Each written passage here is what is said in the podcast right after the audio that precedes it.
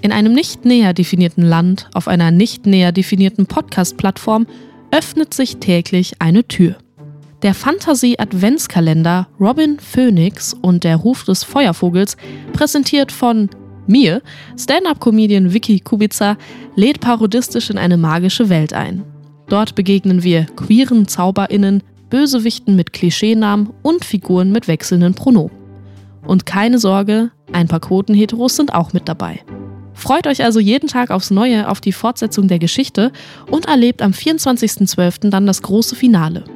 Am Ende des Trailers folgen noch einige wichtige Infos zu dem Podcast. Jetzt gewähren wir aber erstmal einen kleinen Einblick in das bevorstehende magische Hörerlebnis.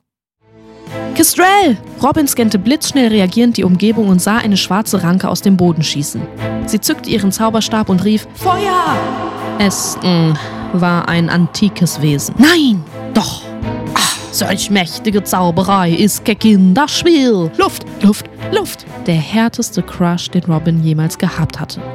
Ich hab ein Date! Du bist ja auch horny. Und das kann empowernd sein, Robin. Selbst mit Orientierungszauber verliefen sich die beiden im Erstsemester in Höhlen, durch unterirdische Seen mit Krakenmonstern oder in die abgelegenen BDSM-Türme. Statt sich bei dem Kurs Kochen mit Magie anzumelden, hatte sie sich bei dem Kurs Kochen mit Magie eingeschrieben. Ekelhaft.